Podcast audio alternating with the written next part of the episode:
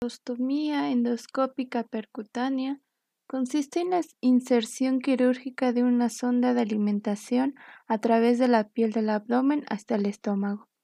Esta técnica se va a realizar con la ayuda de un gastroscopio flexible mediante el cual se completa el proceso de inserción. La gastrostomía convencional es una cirugía abierta que, actualmente está indicada en aquellos casos de cubrir necesidades nutricionales y farmacológicas en pacientes con dificultad de ingerir suficiente cantidad de alimento por boca o tragar. Normalmente a los tres meses de colocación de la sonda de la gastrostomía, se sustituye por un botón gástrico. Para el correcto uso y manejo deberíamos de conocer las indicaciones, las cuales son trastornos de la deglución, requerimientos especiales de la alimentación, ingesta calórica inadecuada o anorexia. Algunas contraindicaciones son la incapacidad para realizar gastroscopía, una ausencia de transiluminación abdominal, compresión dudosa de pared gástrica, ascitis, coagulopatías o infecciones. Precaución en pacientes con varices esofágicas. Para el procedimiento de instalación, este se realiza en un quirófano y por un cirujano pediátrico.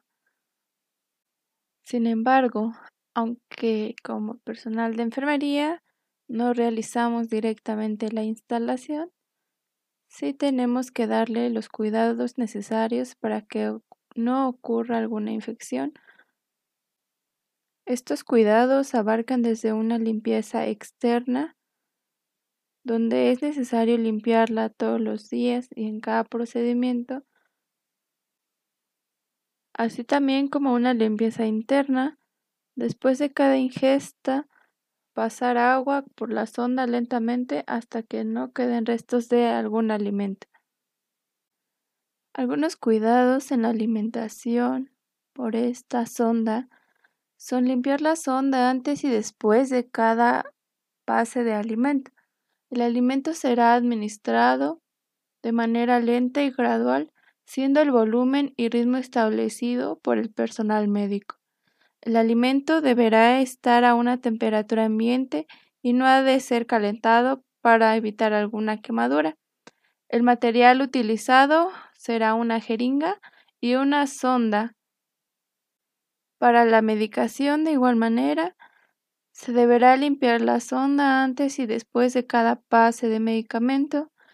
No se deben mezclar medicamentos en una misma jeringa, se administrará primero las fórmulas líquidas y posteriormente las más densas. Los comprimidos podrán triturarse y disolverse en agua para poder administrarse. Algunas de las complicaciones de esta instalación son el reflujo gastroesofágico.